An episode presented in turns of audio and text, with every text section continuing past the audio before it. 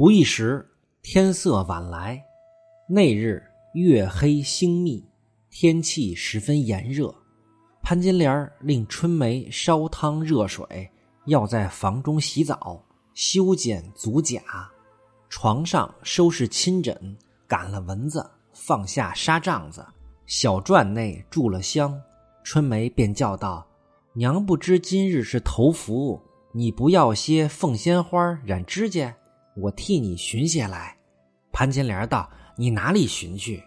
春梅道：“我只往那边大院子里才有，我去拔几根来。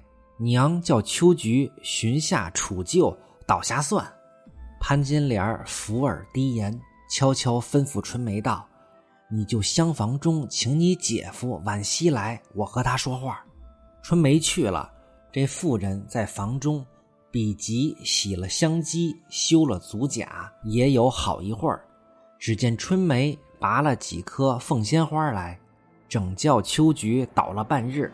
潘金莲又与他几盅酒吃，打发他厨下先睡了。妇人灯下染了十指春葱，令春梅拿凳子放在天井内，铺着凉担亲枕纳凉。约有更阑时分。但见朱户无声，玉绳低转，牵牛织女二星隔在天河两岸。又忽闻一阵花香，几点萤火。妇人手拈完扇，扶枕而待。春梅把角门虚掩，正是待月西厢下，迎风户半开。隔墙花影动，疑是玉人来。原来陈静济约定摇木槿花树为号，就知他来了。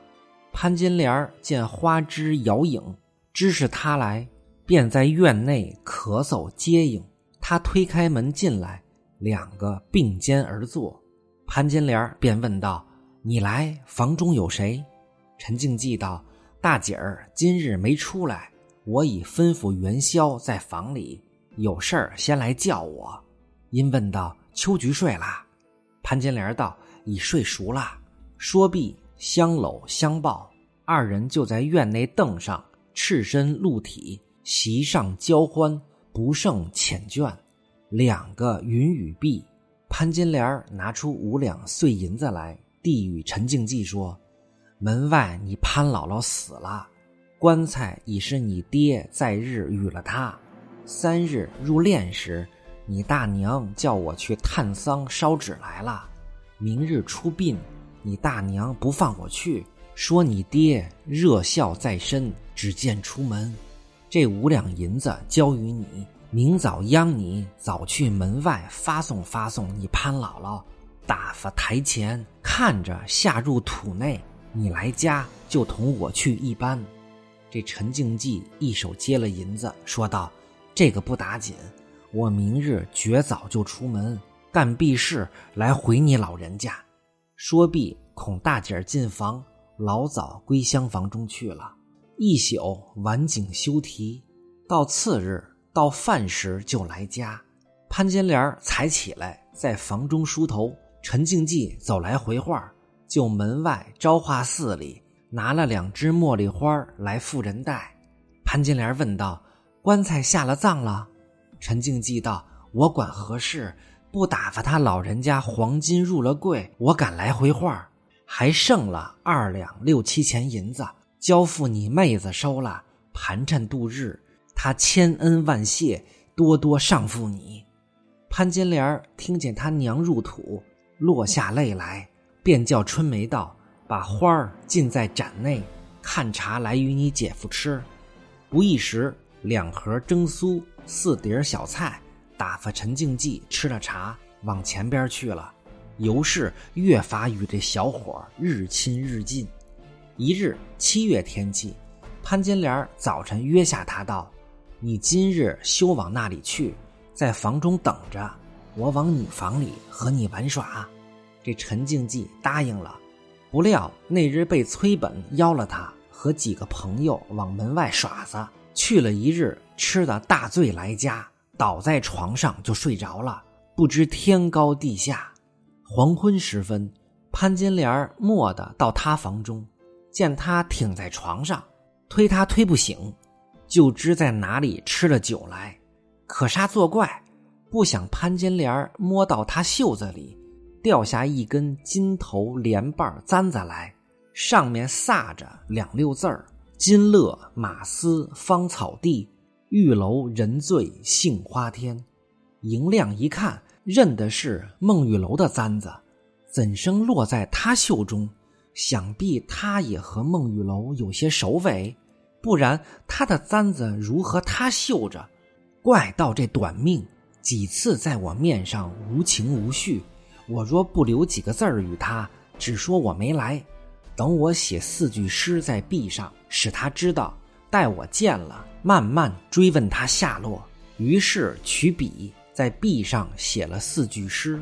独步书斋睡未醒，空劳神女下乌云。襄王自是无情绪，辜负朝朝暮暮情。写毕，潘金莲回房去了。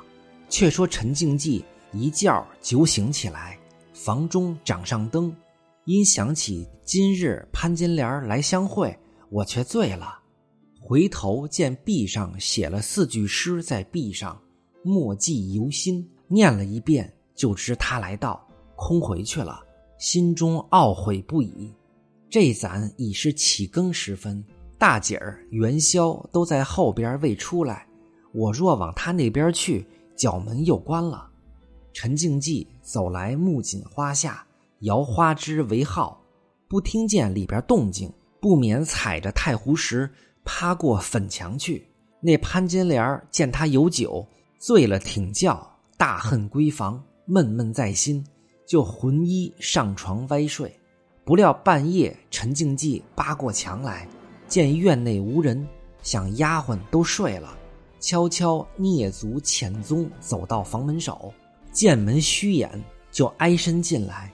窗间月色照见床上潘金莲独自朝里歪着，低声叫道：“可一人数声不应。说道：“你休怪我，今日崔大哥众朋友邀了我往门外五里园庄上射箭耍子了一日，来家就醉了。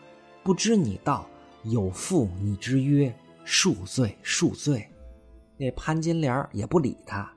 陈静济见他不理，慌了，一面跪在地下说了一遍又重复一遍，被潘金莲反手往脸上窝了一下。骂道：“贼劳拉，负心短命，还不悄悄的？丫头听见？我知道你有了人儿，把我不放在心上。你今日端到哪里去嘞？”陈静济道：“我本被崔大哥拉了门外射箭去，灌醉了来，就睡着了。失误你约，你休恼。我看见你流失在壁上，就知恼了你。”潘金莲道：“怪捣鬼劳拉的。”你别说嘴，与我近声。你捣的鬼如泥潭圆儿我手内放不过。你今日便是崔本叫了你吃酒，醉了来家。你袖子里这根簪子却是哪里的？陈静记道：“是那日花园中拾的，今两三日了。”潘金莲道：“你还操神捣鬼？是哪花园里拾的？你再拾一根来，我才信你。”这簪子是孟三儿那麻淫妇头上的簪子，我认得千真万真，上面还撒着他的名字。你还哄我？嗔到前日我不在，他叫你房里吃饭，原来你和他七个八个。我问你还不肯认，你不和他两个有首尾？他的簪子缘何到你手里？原来把我的事儿都透露与他。怪到他前日见了我笑，原来有你的画在里头。自今以后，你是你，我是我，绿豆皮儿，请退了。陈静济听了，急得赌身发皱，继之以哭，说道：“我陈静济若与他有一字司麻造线，灵的是东岳城隍，活不到三十岁，生来碗大丁疮，害三五年黄病，要汤不汤。”要水不水，陈静济捡的这根簪子，以后给孟玉楼惹了大麻烦。那潘金莲终是不信，说道：“你这贼材料，说来的牙疼是，亏你口内不害磕碜。两个续锅了一回，见夜深了，不免解卸衣衫，挨身上床躺下。